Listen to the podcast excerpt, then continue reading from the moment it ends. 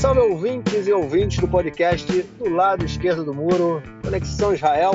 Estamos de volta mais uma semana. Eu, Marcos Gorenstein e João Miragaia. Fala, João. Fala, Marquinhos, beleza? Tranquilo, numa boa. 10 e 18 da noite, quinta-feira, 31 de março, a gente gravando aqui. Eu, por enquanto, no meu estúdio móvel, é uma semana aí que a gente começou. Semana passada estava um frio, né? A gente comentou, pô, frente fria no, esqueceu de avisar, o, o, inverno esqueceu de avisar a primavera, quer dizer, a primavera esqueceu de avisar para o inverno que ela tinha chegado e, e, nos últimos dois dias começou a fazer, teve uma, uma inversão total, um calor do cão aqui, é, que a gente chama de é, charav, né? Como se fosse uma uma frente uma, uma, uma, frente quente, mas uma assim muito quente, muito é uma muito onda seco, de calor, né? uma onda de calor, né? Muito seco e enfim vai durar até a semana que vem. Hoje já bateu aí 30 graus. É, se vocês pararem para pensar que na semana passada a gente estava fazendo 8 graus e agora a gente já está em 30, enfim, loucura, uma esquizofrenia do clima aqui em Israel, como também é a política e foi essa última semana, muito louca. Vamos então passar já para o nosso primeiro bloco para tratarmos de coisas importantes. Bom, gente, só uma notícia rápida, ampassando realmente, a gente obviamente sempre muitas vezes comenta do corona, né? A gente comentou nas últimas semanas sobre aí o aumento do, do índice de contágio, só que é, recentemente, nessa última semana, houve uma queda do índice de contágio, voltando a chegar aí perto, perto do, da casa do 1, né? Ou seja, a, a pandemia volta a estar sob controle aqui, isso a gente já tendo passado aí pelo efeito de Purim, né? É, que muitas pessoas é, fizeram festas e se encontraram e tudo mais, e também passando pelo é, enterro do Rabino Kanievski, que reuniu centenas de milhares de pessoas, e obviamente foi um grande centro aí de possibilidade de difusão do corona, né, do contágio do corona, mas a gente já passou aí um bom tempo desses dois eventos e a taxa de contágio continua baixando, é, e, ou seja, é um ponto positivo aí nessa como o João falou, nesse, nesse crescimento dessa variante sionista, né, a variante israelense do, do, do corona. Então, é uma, é uma boa notícia aí para gente. É, vamos então para a nossa segunda notícia, né, o segundo tema aí desse bloco, que é relacionado ao conflito, vamos dizer assim, de uma forma geral. Comentamos no último episódio sobre um atentado que tinha acontecido na cidade de Beersheba, né? É um atentado onde o, o, o terrorista é, ele começou atropelando pessoas, depois foi esfaqueando e também estava armado com arma de fogo, acabou sendo morto é, por um motorista de ônibus que estava passando pelo local, desceu do ônibus e matou. E essa semana a gente teve mais uma série de atentados. É, aqui, naquela, naquele outro atentado ele havia sido reivindicado pelo, pelo Estado Islâmico, né? Aqui a gente chama Daesh. É, e, enfim, essa a gente teve outros atentados, atentados é, na cidade de Bnei Brak e Ramat Gan, né, que fica ali bem na fronteira, as duas são cidades é, é próximas, é, coladas uma nas outras, né, então o atentado ficou ali na, bem na fronteira, no início a televisão estava dando Bnei Brak e Ramat Gan, depois falaram só Bnei Brak, esse atentado deixou é, cinco pessoas, cinco israelenses, não israelenses, porque também, enfim, não cidadãos estrangeiros mortos, mas foram seis mortos total com o terrorista. É, teve também atentado em Radeira, é, onde, se eu não me engano, foram quatro mortos, três ou quatro mortos, agora me fugiu o número. Quatro é, mortos, atentado, quatro mortos. Atentado a tiros também, na, é, com, uma, com um fuzil M16. Esse em Bnei, em Bnei Brak também foi com um fuzil M16. É, e o de Radeira também, inicialmente, havia sido é, reivindicado pelo ISIS, né, pelo Estado Islâmico, e esse de Bnei Brak na televisão, no início, eles estavam falando sobre é, uma brigada do, dos mártires de Al-Aqsa, que é ligada ao Fatah, né, o, ao, ao, partido aí do presidente palestino é, Mahmoud Abbas. E, enfim, muita tensão aqui em Israel. Foram, e hoje teve um atentado também no Gush Etzion, né, que é um bloco de assentamentos que fica 20 quilômetros ao sul de Jerusalém. É, um terrorista no ônibus começou a é, esfaqueou uma pessoa é, e depois ele também foi morto. Acho muito interessante, depois eu faço um comentário que eles falam neutralizado, né? Eles não usam morto, eles usam neutralizado. É, mas, enfim, o terrorista foi morto também pela, é, é, por é, pessoas que estavam, eu não, acho que foram é, é, soldados. Não, civil. Hoje e, foi civil, hoje foi civil. Hoje foi civil, exato. Os outros, inclusive no, nesse de Minebra, um cara que tentou, era um soldado que tentou, um policial que tentou, que matou o terrorista, que também acabou morrendo. e, enfim, uma onda de, de, é, é, é, de atentados surgindo aí. Ontem foi o Dia da Terra, né, que é um dia que é celebrado pela população palestina é, é, pelo seu, pela sua conexão com a terra, né, com a, com a, com a terra da Palestina, né, onde a gente vive, e é assim que eles conhecem essa região. É, enfim, muito tenso. O governo está lançando uma nova, uma nova operação é uma operação para que eles chamam para desmontar essa onda, né, para acabar com essa onda de atentados, espalhando policiais por várias é, cidades, pelas ruas. Hoje eu estive em Jerusalém, muita polícia na rua em Jerusalém, é, pessoas com medo, pessoas com medo de mandar seus filhos para os colégios, enfim. Está é, um clima aqui de tensão, um clima meio de desespero, porque ninguém sabe realmente quando é, o que está acontecendo, né? É, o governo estava meio desbaratinado também, sem conseguir entender o que, que é isso, que, que negócio é esse de Daesh, né, de ISIS, aqui em Israel, é, atuando com, com essa frequência e com essa, é, com essa força. Né? É, enfim, muita coisa acontecendo e para premiar também, quando a gente vê né, é, é, terroristas né, árabes, palestinos, cometendo crimes aqui dentro de Israel, também houve crimes de terrorismo, terroristas judeus, principalmente na Cisjordânia, cometendo crimes de vingança contra é, civis palestinos, né, cidadãos palestinos na Cisjordânia também foram atacados por colonos terroristas israelenses, é, judeus, e enfim, é, esse é o clima aqui, e enfim, também não pode deixar de falar do Ben-Gvir, né, João? O nosso deputado fascista, terrorista também, né, que é, é bem, bem importante a gente deixar, né, o apoiador desse, desse terrorismo da extrema-direita israelense, inclusive na época lá do da, um ano, para quase um ano atrás, na, na época que teve a última a último confronto com Gaza e tudo mais, que o clima esquentou aqui, a gente teve, é, é, eu particularmente achava que a gente estava perto de uma guerra civil entre árabes e judeus. O Ben Gvir ele foi taxado pelo então é, é diretor da polícia, né, chefe geral da polícia, como o principal incitador de tudo aquilo que estava acontecendo. Ele ia para os locais justamente para incitar. Foi um momento que teve linchamento de cidadãos árabes de Israel, enfim, foi uma coisa muito muito ruim. E o Ben Gvir hoje ele foi até a esplanada das mesquitas é, fazer um, mais um ato de provocação, né, um ato para desafiar a população é, palestina. Ele foi cercado de policiais, exatamente o que Ariel Sharon fez em 2000, no, que, que foi o início, foi o estopim para o início da segunda intifada. O Bendir acaba fazendo isso quase 22 anos depois. É, João, vou passar a bola para tu e o clima tá quente, né, cara? Tá, a situação tá boa, não. E eu estou tentando decifrar o que está acontecendo e sem vergonha nenhuma eu vou dizer que eu ainda estou um pouco confuso em relação a todos esses acontecimentos. É, enfim, porque as minhas fontes, eu não, não, não sou jornalista e, e, não tenho fontes primárias, mas as minhas fontes elas não, elas elas estão em assim, diferenças de interpretação é, sobre o que está acontecendo, então eu estou dividido também, eu vou tentar é, esmiuçar isso aqui para vocês da maneira mais é, é, clara possível, ainda que para mim as coisas não estejam muito claras. Né? Enfim, vamos começar pelo fato de que, como o Marquinhos pontuou bem, a gente passou agora essa semana pelo Dia da Terra, que é um dia é, é, nacional palestino e que, em geral, ele é recheado de manifestações e muitas vezes violentas. E a gente também teve é, a gente também teve, vai ter agora, daqui a dois dias, vai começar o Ramadã, que é um mês inteiro no calendário muçulmano, no qual é, enfim, os muçulmanos eles têm que jejuar durante a luz do dia, é, não só jejuar, né, tem uma série de proibições, é, e é um mês bastante, é, enfim, tumultuado também, desde um pouco antes do seu começo até, enfim, até o próprio mês de Ramadã. No passado foi justamente nessa época que aconteceu é, a guerra é, na, faixa, na faixa de Gaza com o Hamas e a Jihad Islâmica, né, que Israel denominou a operação é, é Muro de Proteção, né, é, Muralha de Proteção, Romat Magen. Enfim, o Ramadã obedece ao calendário islâmico, então nem todos os anos é, é o calendário lunar, e cada ano cai num mês diferente. Então, se o ouvinte está se perguntando, é, mas não foi em, é, em abril no ano passado, o que, que agora é em março, enfim, por essa razão. É, mas, enfim, então já é uma época é, conturbada, vamos dizer assim.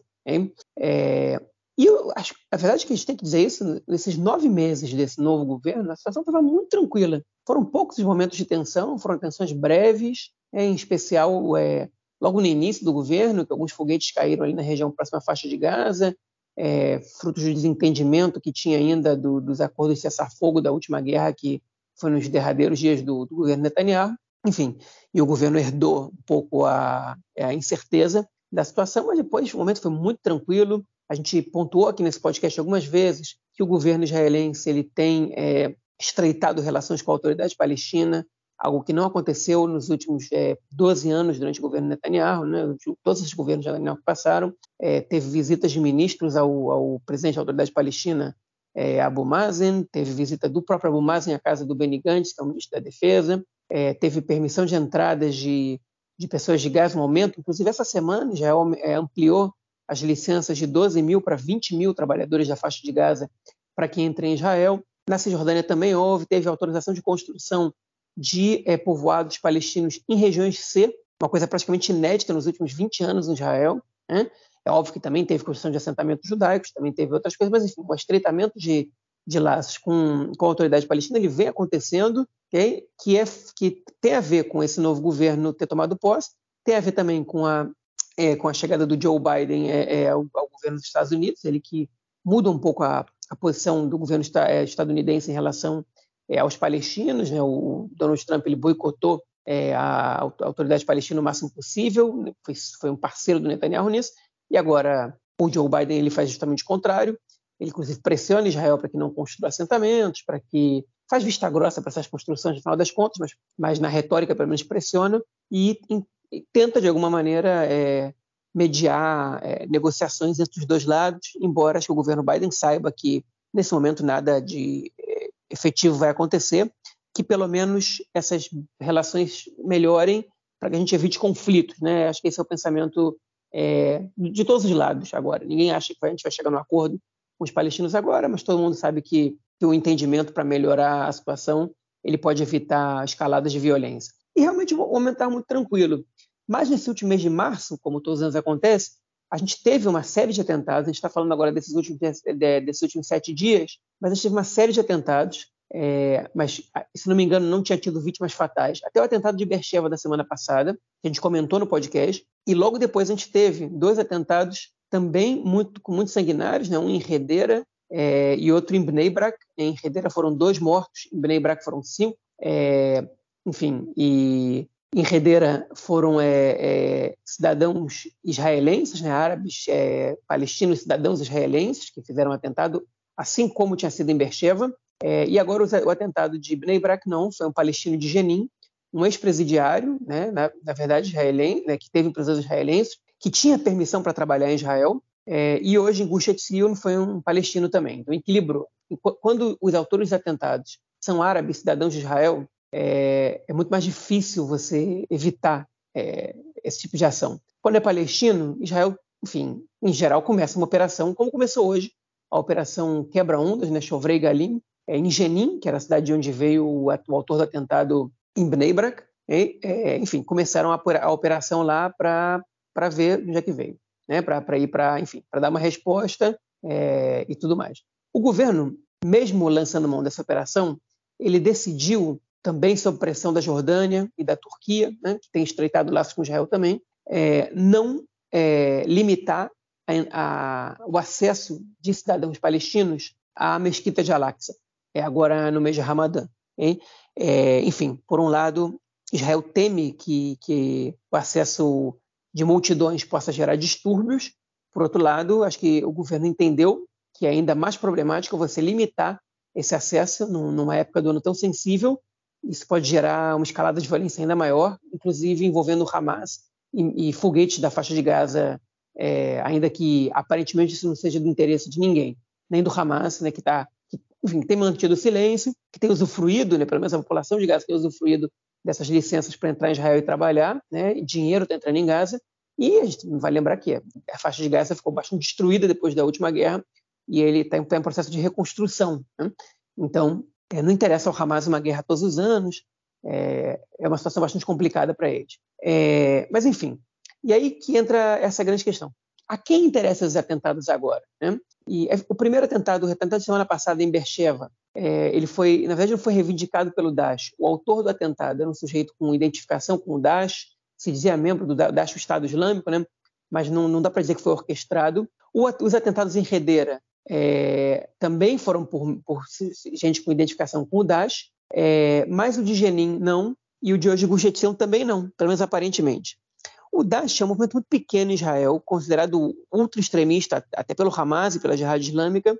E, enfim, é, é, apesar de terem é, é comemorado os atentados, né, é, eles são adversários do Daesh, para não dizer até inimigos. Né? O Daesh considera o Hamas e a Jihad Islâmica é, profanadores do Islã e traidores da, da, do califado, para ver o nível de, enfim, de, de radicalismo do, do Estado Islâmico. É, mas, por exemplo, aí a gente tem uma diferença grande. Né? O, o é, não, perdão, e o atentado em Jenin, na verdade, ele foi reivindicado pela Brigada de Mártires de Al-Aqsa, que é o braço armado do Fatah, que é o grupo ao qual pertence o presidente da autoridade palestina Abu Mazen, que, por sua vez, condenou o atentado, algo que ele não fazia desde 2011, que ele não condenava um atentado palestino é, em Israel, nem palestino nem árabe israelense. Né? Agora, por que ele condenou? Certamente para marcar posição e dizer, olha só, isso aí não é comigo não, né? Então, a gente está muito perdido aí para tentar entender quem é que está fazendo isso, né?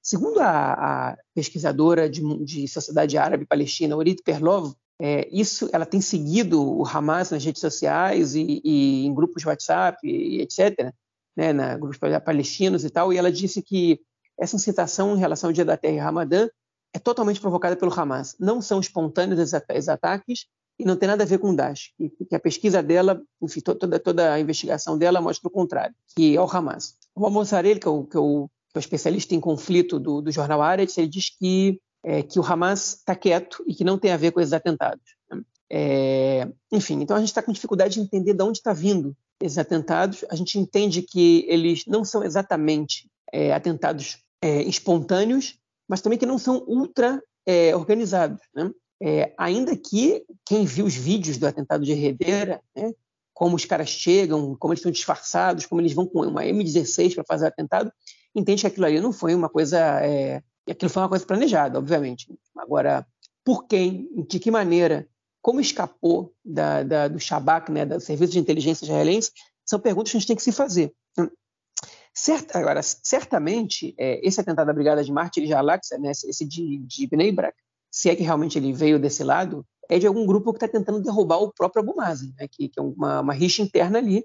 Exatamente por isso, né, essa é uma conclusão óbvia, que ele condenou o ataque. É, agora, enfim, eu estou um pouco perdido nessa situação, estou com dificuldade de entender é, exatamente a quem interessa isso e também faz a gente pensar quanto tempo isso vai seguir. Mas a gente está três dias seguidos com atentado, óbvio, o de hoje foi em Gush não foi, foi do lado de lá da linha verde, né, do lado direito do muro, é, o que, enfim, é, acontece com muito mais frequência é, e que, enfim, mostra já que talvez, aparentemente, esses atentados, eles, é, enfim, os, tá, os, os, os terroristas estão com mais dificuldade de fazer atentados desse lado aqui da linha verde, pelo menos é um indicativo, não é nenhuma certeza. É, enfim, e agora o que, que, se fala? Outra vez, né, é, a discussão ela é somente na área de segurança, né, ela não tem ela não passa pelo debate sobre acordos, ela não passa sobre o debate social, ela vai só para o debate de segurança. O que está sendo debatido pelo, pelos políticos, pela imprensa e etc.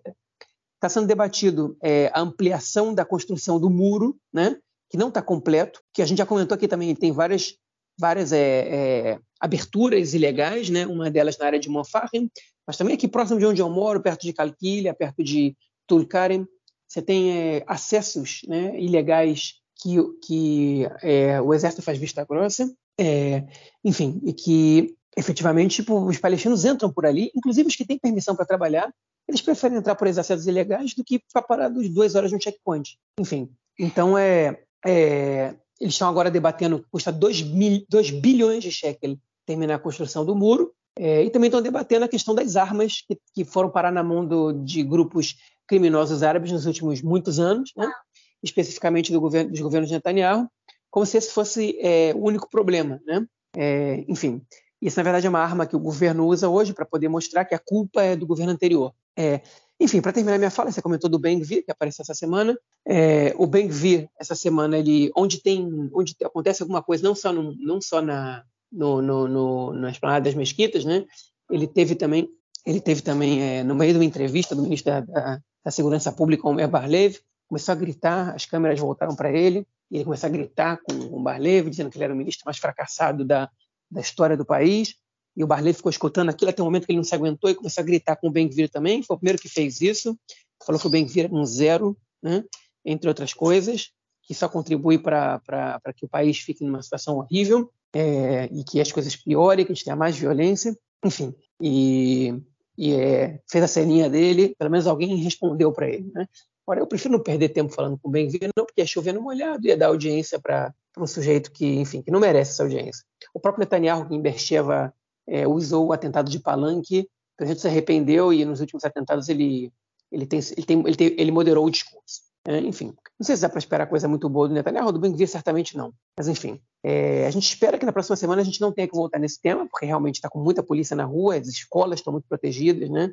É, enfim, é, a escola, por exemplo, o jardim do, do, meu filho fica fechado, ele fica aberto, a porta até as oito e meia da manhã para qualquer um entrar. Tem um segurança, porque são três jardins juntos, municipais.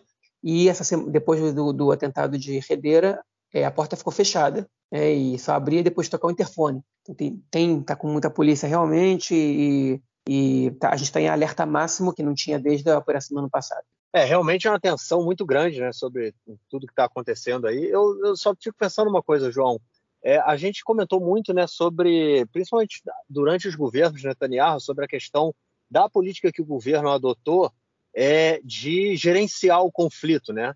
Durante os 12 anos aí que o governo Netanyahu, que o Netanyahu teve à frente do, do governo, em nenhum momento ele buscou resolver o conflito, né? Era muito mais fácil para ele, tanto em termos políticos e ideológicos, né? Também para lidar ali com seus parceiros e incluíam também é, a, a, a, grande maioria do que é a coalizão hoje, né? É, era mais fácil para ele não ter que resolver o conflito, não pensar em resolver o conflito, a questão palestina-israelense, né? É, e geralmente e realmente gerenciar o conflito e, e os danos colaterais, vamos dizer assim, né? as mortes por atentados, é, as guerras de a cada cinco anos, né? a cada período, elas eram parte desse gerenciamento. Né? E eu acho que a gente, mais uma vez, é, volta a ter essa, essa, essa mesma. É, é, é como é que fala tofá? É a mesma, é, o mesmo resultado, vamos dizer assim, a mesma expressão. O mesmo fenômeno. Dessa, o fenômeno dessa, dessa política. Eu acho é, a gente, se eu não me engano, comentamos isso já há alguns anos, algum, alguns episódios anteriores, desde que esse governo tomou posse. É um governo que não se propõe é, resolver o conflito, inclusive o Yair Lapida, em reuniões que ele teve com é, ministros do, do exterior da União Europeia é, e de outros países, a, a, ele falou: não, nós não vamos resolver o conflito palestino-israelense isso não está na pauta do nosso governo, até porque é um governo completamente heterogêneo, né? um saco de gatos, onde cada um é, pensa uma coisa diferente. E a política adotada é gerenciar o conflito, né? E aí a gente acaba tendo esses atentados aí de tempos em tempos, né? É, onde é, cidadãos são mortos, né? Israelenses, árabes. Teve no caso do Bnei Brak, eram dois cidadãos ucranianos é, não são refugiados ucranianos. Né? Na hora eu fiquei, uau, chocado, pensando, será que são refugiados? Mas não são refugiados ucranianos, são cidadãos ucranianos é, que viviam aqui em Israel, é, morreram nesse, nesse atentado e, é, enfim, é, a gente tem isso, né, como mais uma vez, é, independente de se for o Daesh, se não for o ISIS, né, o Estado Islâmico ou não, a gente mantém uma política de Estado que é não resolver a questão palestina, né? Tudo que você colocou de é, é, da, dessa proximidade que esse atual governo, é, da diferença política né, desse governo para os governos de Netanyahu, ela ainda está dentro desse modelo de gerenciar o conflito e não resolver o conflito. Né? Isso é assim. É, a gente também não tem como afirmar que a resolução do conflito vai fazer com que é, parem de ter atentados. Né? Isso é assim, como a gente sempre fala, não temos bola de cristal e eu acho que a questão é tão complexa que afirmar uma coisa dessa é, é irresponsável. Né? Eu acho que os atentados poderiam continuar, é, violência poderia continuar mesmo com, a continua, mesmo com a resolução do conflito, até porque a gente tem extremistas dos dois lados. Né? Então, é, atentados do, é, que sairiam é, do lado de lá é, ou do lado daqui poderiam continuar acontecendo. Mas é o que me chama a atenção é essa continuidade né, do, do, dessa política de gerenciar o conflito é que ela gera muitas vezes, né, essas vítimas, né, gera atentados que causam vítimas e aí, obviamente, que é, é, é, as vítimas elas são sempre usadas com, politicamente, né? Não tem como não usar politicamente, porque no momento em que você tem vítima e você usa o atentado para você unificar uma narrativa, criar, unificar e fortalecer uma narrativa, as vítimas do atentado elas estão sendo utilizadas. É, e, enfim, isso é uma coisa que, que me chama sempre a atenção quando a gente tem esse período, períodos de violência, né, que essas ondas de violência chamadas assim, é, lembrando que para a população palestina que vive sob ocupação, a violência é diária, né? A violência é constante e diária. É, bom, é isso. Vamos então à nossa segunda, a nossa terceira notícia do bloco, que é sobre a construção de cinco é, cinco, é, é, como é que eu, não dá para dizer que, é, é, que, são cidades, mas assim, de cinco regiões de moradia, né, é, na região do Negev, né, a região que ela é amplamente ocupada pela população palestina, é, população beduína, desculpem, é, os ouvintes que têm acompanhado aí pelo menos os dois, os dois últimos episódios, a gente comentou disso, comentou quando a gente falou do atentado em Beersheba, né, é, sobre a população beduína, e principalmente quando teve também aquela crise sobre a floresta de Yatir, né, que também fica lá no deserto do Negev, que é parte né, de, de um povoado palestino, é, beduíno, novamente aí cometendo um ato falho, ia, é, é, ia ser removido né, para a construção, para plantação, né, de expansão dessa, dessa, dessa floresta, e o, é, é, houve muita confusão, enfim, pancadaria e tudo mais, e agora o governo de Israel resolveu é, permitir a, a, construção de cinco é, novos, é, é, novas regiões ali para habitação, sendo que dessas só uma para a população beduína e quatro para a população judaica. comentando, enfim, comenta aí, depois eu faço o outro comentário que eu queria fazer. Ah, pois é, a questão é que o Ministério da, em conjunto, o Ministério do Interior e o Ministério da Construção Civil, eles anunciaram a construção de cinco, o termo usado em hebraico é assentamentos, né? Ainda que a gente, em português, use assentamentos só para os territórios construídos é, do outro lado da linha é verde. É isso, é isso, Enfim, é verdade. Pois é, é verdade. Mas é chuva, né? Assentamento, é povoados, né? Tipo aldeias, enfim, é, vilarejos, como vocês quiserem chamar. São lugares que vivem é, algumas centenas de pessoas, ou poucos milhares, é, enfim, quatro deles assentamentos judaicos e um deles é um assentamento beduíno. o assentamento beduíno é, vai ter, enfim, vai, vão, vão, construir a princípio lugar para 500 famílias, né? que no, no, caso dos beduínos isso pode representar até 6, 7 mil pessoas. As famílias beduínas são muito numerosas em geral, é, mas enfim. É, não, não foi sem é, discussão interna, né? os, os membros do, Dois dos três membros do Meretz, do gabinete, discordaram, a Tamar Zandberg e o Nitzan Horowitz, ministro do Meio Ambiente ministro da Saúde. Tiveram um bate-boca com o Yoas Hendel, né, é, ministro das Comunicações. Enfim, é, eles, a Tamar Zandberg, basicamente, ela estava defendendo que, é, que se construísse nas cidades já existentes, que se reforçasse Bercheva e os assentamentos pobres da região, ao invés de construir novos assentamentos, que são, enfim, que são um problema para o meio ambiente, é, e que em alguns dos casos, ela sugeriu, ela não disse isso abertamente, que estavam construindo justamente em áreas de disputa dos beduínos com, a população judaica, ou com o Estado especificamente, em áreas de assentamentos não reconhecidos, vilarejos não reconhecidos. Isso não é um fato, é, a gente ainda não sabe exatamente o lugar onde vão ser construídos esses assentamentos.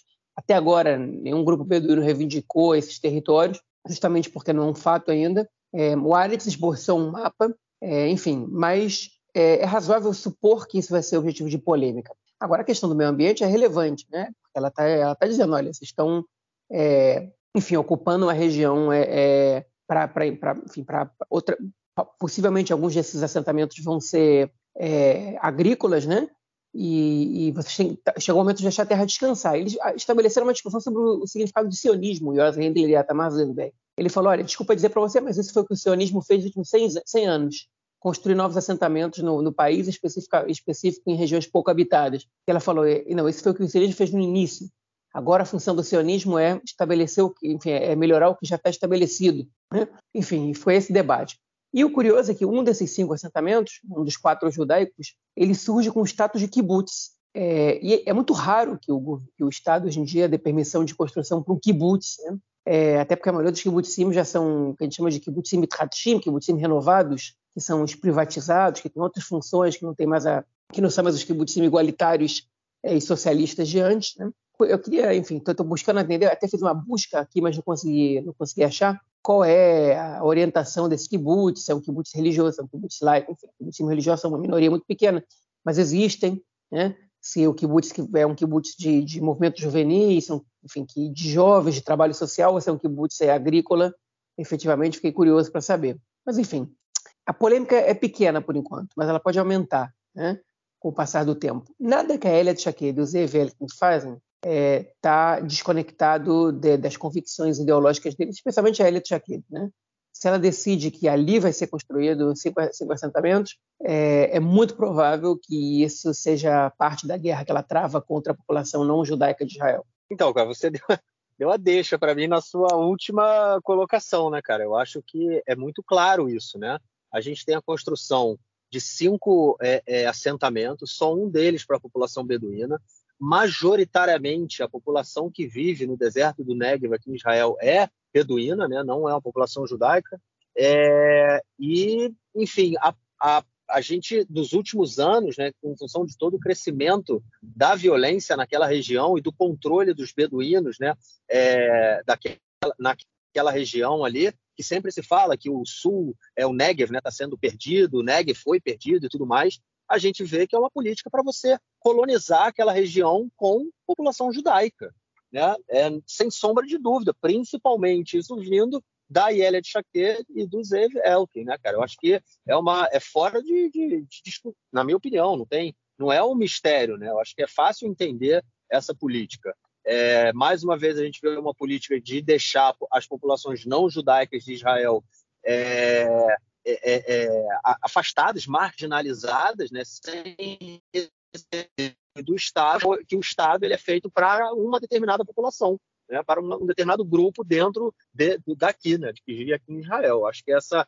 é muito claro isso para mim. Eu acho que não, não tem, não é um, uma, uma coisa que precise muito muito se discutir. Agora, o interessante também é que todas essas localidades, né, todos esses assentamentos, é, eles têm uma comissão que avalia quem vai poder morar lá, né? Ou seja, mesmo que um, um, uma família beduína é, queira morar num dessa, numa dessas novas colônias, né, num desses nossos assentamentos, é, vai ter que passar pelo crivo de uma, uma comissão que vai falar, ó, pode ou não pode, né? O que é, enfim, muito, muito, muito complicado em diversos elementos, diversos termos, né? É, é uma coisa que é muito comum aqui, né? Eu acho que não é só lá, não é porque está é, tá sendo construído lá que isso vai acontecer. Isso já acontece em tudo que é localidade, qualquer é, moshav, é, kibbutz é, e outros assentamentos, outras colônias, né, é, é, locais fechados, e chuvim, né? É, há, há essa, esse tipo de comissão que avalia quem pode morar e, obviamente, em chuvim judaicos não há entrada ou se a entrada é muito, muito, muito minoritária, não é livre a entrada para qualquer família principalmente se ela não não não for judaica, né? Isso acontece muito também nesses kibbutzim que você falou, nos mitzvahim, né? Kibbutzim que hoje é, constroem novos bairros, né? Na, na, nas proximidades do kibbutz, na é, chamadas rehavá, né? Que eles vão aumentando assim, é, novas, no, tipo novas novos bairros dentro do kibbutz e o pessoal do kibbutz vai decidir quem vai morar ali, quem vai comprar casa, o estado o status socioeconômico é, e obviamente que é, os cidadãos árabes têm menos acesso a, a essas localidades, né, mesmo, mesmo que queiram morar ali. Né? O que é uma política também, ela mantém a, a, a, o afastamento, né? mantém essa, as populações é, é, de diferentes etnias ou religiões, ou, ou, seja lá como queiramos chamar, afastadas. Né? Você impede a integração, você mantém aí o afastamento disso tudo. Agora, o que é claro para mim é, mais uma vez, uma política de governo que ela favorece a um determinado grupo é um determinado é, grupo populacional que vive aqui dentro de Israel, é, enfim, e, e, muito problemático com o intuito de colonizar a terra para impedir e para manter, para tentar efetivar o controle e impedir que outros grupos é, possam fazer o que, o que bem queiram é, por ali. Isso eu acho que a gente, na hora que os mapas né, forem, forem divulgados, a gente souber mais aonde é, esse, essas colônias vão ser construídas, né? É, a gente vai, acaba, vai acabar ficando mais claro isso. Mas, enfim, sem sombra de dúvida, é essa a, a política, na minha opinião. Bom, vamos então ao nosso próximo bloco para tratarmos da política internacional essa semana.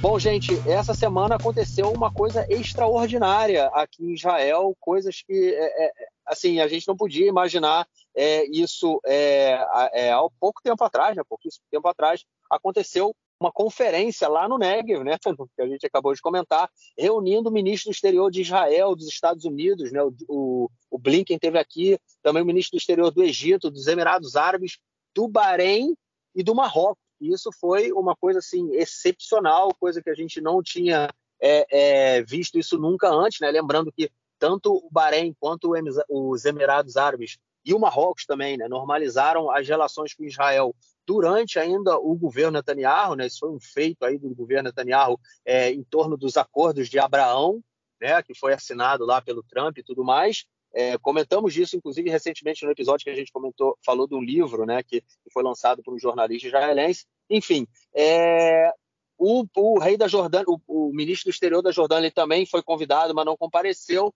Mas foi uma conferência que chamou muita atenção, principalmente mostrando aí é, apesar de divergências entre os atores, mostrando um bloco compacto, né, digamos assim, ou praticamente, ou, ou bem próximo, né, não vou dizer compacto, mas vou dizer um bloco bem próximo é, em, é, é, é em relação ao que acontece aí com, com o Irã, né, ao projeto, ao, ao projeto nuclear e ao acordo, é, o acordo nuclear é, com o Irã, que está dando uma rateada. João, o que mais houve nessa conferência aí, cara? Olha, o grande feito dessa conferência é o fato dela ter acontecido porque ela não, ela não, não, foi, não foram divulgadas grandes negociações, né? Obviamente eles falaram de cooperação econômica, cooperação civil, turismo, etc, etc, etc. É, o ponto central foi mostrar para o Irã, né? Que esses países estavam todos unidos. Veio também o Anthony Blinken, que é o secretário de Estado dos Estados Unidos. Enfim, e, e a, a grande, o grande feito desse evento foi o acontecimento desse evento e a decisão de que ele vai ser é, contínuo, ou seja, que ele vai ser no mínimo anual, vai ser que ele aconteça a cada tantos meses, né? Enfim, foi uma iniciativa conjunta entre esses países, foram, são, foram é, quatro países é, árabes, né, o Egito, o Bahrein, o Emirados Árabes e o Marrocos, é, Israel e os Estados Unidos, convidaram também a Jordânia, para que se faça um, um tipo de bloco, né, é, enfim, do qual Israel faz parte no Oriente Médio, uma coisa, assim, mesmo, mesmo quando Israel teve paz com o Egito e com a Jordânia nos anos 90, estabeleceu relações com a Turquia, é, Israel nunca pôde fazer parte de um bloco dessa maneira e sediar uma conferência é, com ministros árabes. Então, realmente é um fato novo. Né? Os acordos de Abraham, que foram os acordos feitos é, no ano passado, ou ano retrasado já, é, realmente mudaram a, a situação é, do mapa aqui. É possível que, num futuro não muito distante, a gente veja acordos, é, a gente veja conferências como essa, contando também com, com, é, com, a, com a presença da Arábia Saudita e de outros países árabes, que é o bloco anti-Irã, né, aqui do Oriente Médio, é o bloco de, enfim, de países incomodados com a influência iraniana é, e alinhados aos Estados Unidos, né, que, é, enfim, que está estabelecendo cooperação e cujos países árabes que, participam desse bloco perderam a vergonha de, de se associar a Israel diretamente, né? E isso é, é realmente uma coisa inovadora. Alguns fatos curiosos aconteceram, né? O Anthony Blinken deu uma entrevista com o Bennett logo depois do, do, início da. Enfim, um pouco antes de começar a conferência, ele se reuniu com o Bennett. Eles deram depois uma, uma conferência de imprensa juntos no qual ele condenou a construção de assentamentos e, e disse que para os Estados Unidos é muito importante não construir assentamentos, uma coisa que para o Bennett é, e, e, condenou também a violência dos, dos, colonos. São dois temas muito caros para o Bennett e ele não abriu mão de dizer isso numa conferência coletiva, né? Eles deram, uma coisa coletiva de imprensa. É, outro, enfim, logo depois desse, desse encontro, o Bennett foi diagnosticado com corona, é, o, o chefe da polícia aqui em Israel também, né? Mas enfim, isso não é o caso agora, não é, não é relevante mas aparentemente outros membros do, do desse, dessa conferência, os outros membros não foram diagnosticados com corona. O Bennett está agora terminando a quarentena dele, passou bem, tudo tranquilo, mas enfim. É, a verdade é essa: o grande feito desse evento é ele ter acontecido e, e ele ter acontecido bem. E mesmo durante o evento terem acontecido os atentados, é, enfim, ele, ele, ele seguiu acontecendo e ele terminou com, enfim, com uma imagem positiva, né? pelo menos para Israel. O Yair Lapid está muito satisfeito com isso, vai, vai vender isso como um grande feito dele também, o que com razão, né? É, assim como Netanyahu vende os acordos de Abraham como uma coisa positiva acontecendo no seu governo, o Lapid está vendendo, vai vender essa conferência também como a mesma coisa.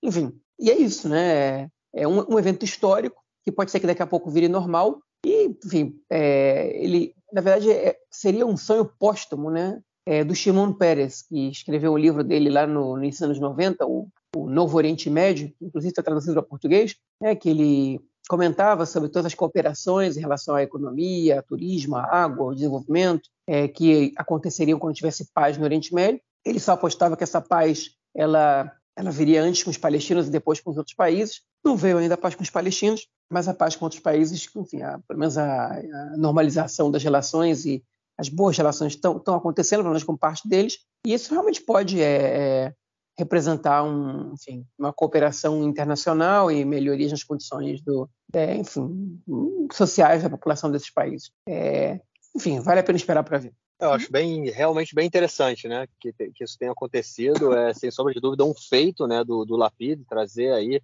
ministro do exterior de é, quatro, né, países, é, é países árabes, né, o Bahrein, o Marrocos, o Egito é, e o Emirados Árabes, enfim, ter tido aí a, a ter convidado o, a Jordânia que não veio. Lembrando que o presidente Herzog está em visita à Jordânia, né?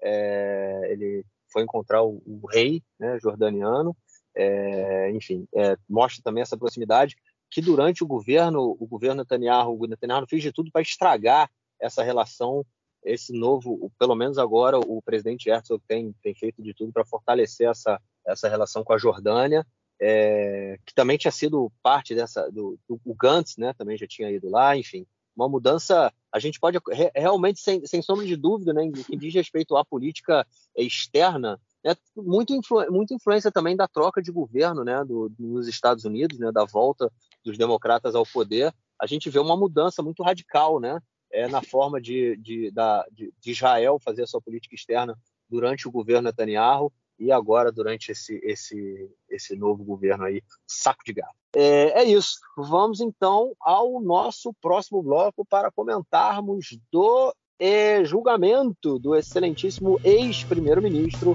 Benjamin Netanyahu. Bom, comentamos no último episódio sobre a, o julgamento do Netanyahu, né, que tinha voltado, o Shlomo Filber, né, que é um, uma testemunha do Estado, né, que assim fala, um delator premiado, ele é, é, e era muito, enfim, ele era diretor né, do Ministério das Comunicações, muito próximo do Netanyahu, um fã do Netanyahu, ele continuou com seu depoimento é, e acabou se enrolando, né, cara? Quase, quase, quase virou réu também.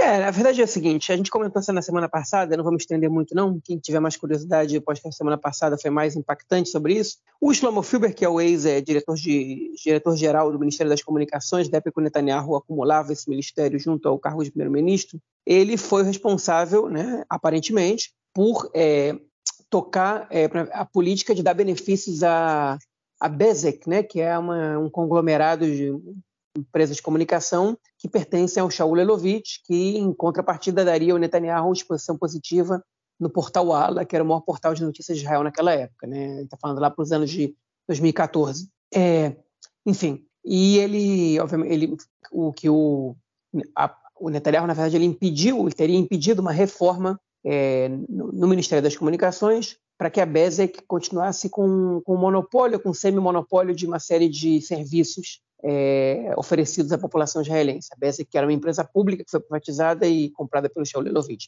E o Shlomo Filber, ele é, enfim, ele, ele admitiu que ele demitiu o, o vice-diretor vice do ministério é, a um pedido do Netanyahu. Ele admitiu que o Netanyahu pediu para atrasar a reforma é, e ele admitiu que ele teve várias conversas secretas com o Shaul Lelovitch e com o Netanyahu também. Mas ele contradisse algumas informações que ele tinha dito no depoimento para a polícia antes.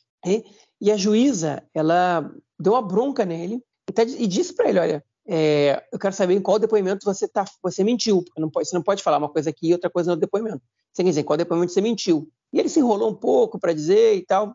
Ele diz que ele tem convicção de que ele estava fazendo melhor para a população, ou seja, ele assume o que ele fez, mas tem convicção de que ele está fazendo é certo, ao contrário dos, dos, das outras, dos outros delatores. Um, outro, tem um que é o delator premiado, que é o ex porta-voz do Netanyahu, na verdade, que o, o delator premiado, que é o Nir Hefetz, né? É, ele, enfim, ele sim reconhece que ele, que ele fez coisas que estão erradas e aceitou o acordo de delação premiada. É, o Shlomo Fiber também aceitou o acordo de delação premiada, é, mas não reconhece que fez coisas erradas. Ele, enfim, Ele diz que o que ele fez foi o melhor país e que, e que o Netanyahu foi um bom primeiro-ministro, que foi o melhor de todos, etc, etc, etc. É, mas ele, por outro lado, aceitou o acordo de delação premiada, né? E, e, enfim, reconheceu os pontos mais críticos. A juíza, por enquanto, ela decidiu não transformar o Shlomo Filber em testemunha acusada, né? É, ou seja, existe um status desse em Israel, né? É, ele, por enquanto, continua com o acordo de delação premiada, mas isso pode mudar com o tempo. Né? Enfim, e a gente está esperando para ver o que acontece. É isso. Vamos então ao nosso próximo bloco para ouvirmos o comentário do camarada Nelson Boa. Manda aí, Nelson. Meu caro tem amigos do Conexão Israel do lado esquerdo do muro, mandar um abraço para o João que trouxe um recado importante. Recado de ouvintes que pedem informações sobre o futebol feminino em Israel. Vou trazer também do basquete feminino. Só para vocês terem ideia, a Liga Feminina de Futebol em Israel começou em 98, há mais de 20 anos, em 1998, e de modo ininterrupto segue até hoje. O atual campeão é o Kiryat Gat, Kiryat Gat que corre forte a largos passos para o bicampeonato. O Kiryat Gat lidera com 45 pontos e a segunda colocação está com uma Maccabi Emek Hefer 37. Depois vem o Maccabi Redera 36, o Asa Tel Aviv com 30, o Ramata Sharon 26 e o Apol Ranana com 22. Esses são os seis primeiros. Lembrando que a gente teve o último jogo agora que aconteceu, o Kriat Gat conseguiu é, tocar 4 a 0 no Asa Tel Aviv e aí caminha firme e forte Kiryat Gat, que é uma cidade do sul de Israel, caminhando firme e forte para o bicampeonato. A partir de agora, semana a semana, seguiremos trazendo as informações do futebol feminino e também do basquete. Vamos alternando aí. Antes realmente não havia trazido, peço desculpa pela, pela omissão, e a partir de agora vamos seguir trazendo. Assim como em outras vezes a gente trouxe já do judô, medalhas olímpicas e outros campeonatos. No basquete, na liga é, feminina, na atual temporada, a liderança do Apoel Rishon LeZion, seguido do Maccabi Haifa, do Maccabi Ashdod, a quarta colocação com o Ramle, quinta colocação do Ramat Sharon e a sexta colocação do Apoel Petah Tikva. Esses são os seis primeiros do basquete feminino. E seguiremos trazendo as informações gerais para vocês aqui. Um grande abraço. Valeu, mestre. Obrigadão pelo seu comentário e te esperamos na semana que vem. João, algo mais a declarar ou a gente fica por aqui, cara? É, duas coisinhas só pequenas. Uma, obrigado aí pelas sugestões é, para aumentar o nosso público feminino. É, enfim, a gente está tá levando em consideração, estamos vendo aqui o que a gente pode fazer. Uma delas é o Nelsinho já, já acrescentou aí na gravação dele. É, e a segunda coisa que eu queria dizer é que essa semana eu terminei de ver a série israelense Chat Efes, que é Hora Zero em hebraico a tradução, que é uma série baseada numa história real é, sobre uma uma aluna que denunciou um professor de esquerda é, e muito crítico ao exército nas redes sociais, e ela virou um ícone da extrema-direita, é, mas, enfim, transformou a vida dos dois numa bagunça generalizada. Né? A série ela não é fiel à história real, é, mas ela, enfim, mas ela é bastante, mas, é, mas ela é bastante interessante. Assim, ela, ela é inspirada na história, na história real, né? E a, a série é bastante interessante, é muito bem feita. São só seis episódios, estão disponíveis no YouTube. Quem entende hebraico é só entrar lá para ver. Sha'at Efes. É uma série que dificilmente vai ser vendida para algum, é, algum canal no exterior, porque ela é muito israelense e, e enfim, acho difícil que ela, que ela seja traduzida para outro idioma, com sorte para o inglês é, em alguma situação. Se algum dia na minha vida eu tiver tempo, talvez eu legende esse episódio e coloque no ar, que nem eu faço. Mas eu não estou com tempo nem para nem legendar os de Yodim por enquanto, né? Então, é, enfim, eles vão ser legendados, Yodim Baim. Essa série acho mais difícil, ainda sejam só seis episódios. Mas quem entende hebraico, fica aí minha recomendação. Bom, cara, você falou desse tema aí, me, me voltou, uma, me veio uma coisa à cabeça que a gente esqueceu de incluir na pauta, é do professor Goldreyer, que, enfim, vamos falar rapidinho. Esse é um professor da Universidade Hebraica, ele tinha sido indicado para o Prêmio Israel no ano passado, né, que é um prêmio que é oferecido, é um prêmio que é oferecido em diversas áreas é, e é sempre dado na, na noite de, do, do, Dia da Independência, né? É, ele foi indicado para receber o prêmio, só que então o, o ministro da, da, Educação na época, o Yoav Gallant, né, que era do Likud, ele se recusou a dar o prêmio para o pro professor Goldreich, porque é, ele é, já tinha feito comentários sobre o BDS, eu acho que tinha apoiado o BDS, enfim, mas era um comentário de 10 anos atrás, coisas muito antigas, e ele, ele misturou política com ciência, falou que é, a, a, comissão né, que é, apontou o professor Goldreich para receber o prêmio baseou é, a sua escolha no, no, no, trabalho acadêmico dele, né, e o, o Yoav Gallant ele se recusou a dar o prêmio por questões políticas, né? É, e isso foi para o Bagatz, né, que é o Supremo Tribunal de Justiça, é, no, em primeira, na, se eu não me engano, foi em primeira instância, já tinham falado é, para a atual ministra da Educação, Chacha Biton, dar o prêmio para o Goldreich, ela também se recusou, e só que agora houve uma definição final aí do, do, do Supremo Tribunal de Justiça israelense é, o, é, é falando que o professor Goldreich tem que receber o prêmio Israel uma derrota né, para os macartistas, né, que tentam misturar política com ciência, apesar de estar sempre muito misturado, tem muita coisa envolvida, né? É, mas enfim, é, ele foi é, é, uma comissão avaliou o trabalho dele e ele e ele por isso rece, rece, tem que receber o prêmio, não só por não não em função das suas é, opções, né, e das suas opções políticas. Então fica aí esse registro, é importante a gente colocar aí que é uma, eu acho que é uma vitória, né, da, é, é, do direito, né, do cidadão ter a sua, sua opinião e não ser perseguido politicamente por conta disso. É, quer comentar os casos, João? Porque foi um caso aí que eu sei que marcante, né, cara? Não, já, fez, já falou tudo. Beleza. Então, nos falamos aí na semana que vem para gravar os nossos próximos episódios. Valeu, cara. Grande abraço. Abraço, até mais. Tchau, tchau.